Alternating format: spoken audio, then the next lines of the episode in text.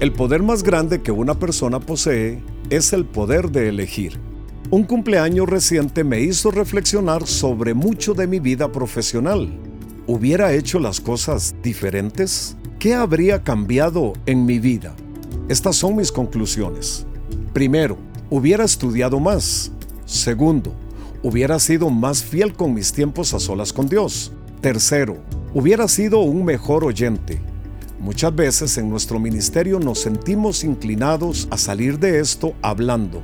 Cuarto, le hubiera dado más atención al presente y pasar menos tiempo lamentando el pasado y preocupado sobre el mañana, por lo cual perdí muchos días felices.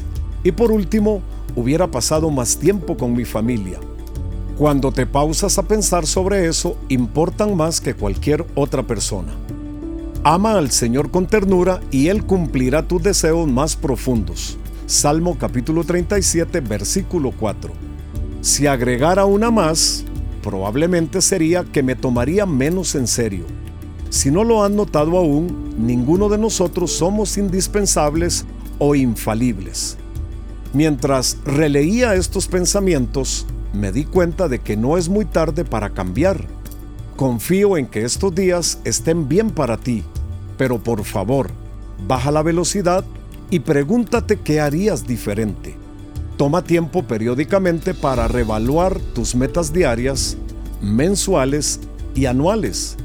Esto te ayudará a mantener tus prioridades y mantenerte enfocado en lo que Dios te ha llamado a hacer.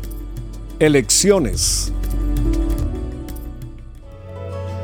Gracias por acompañarnos. Para mayor información de este y otros podcasts, visita maspodcast.com.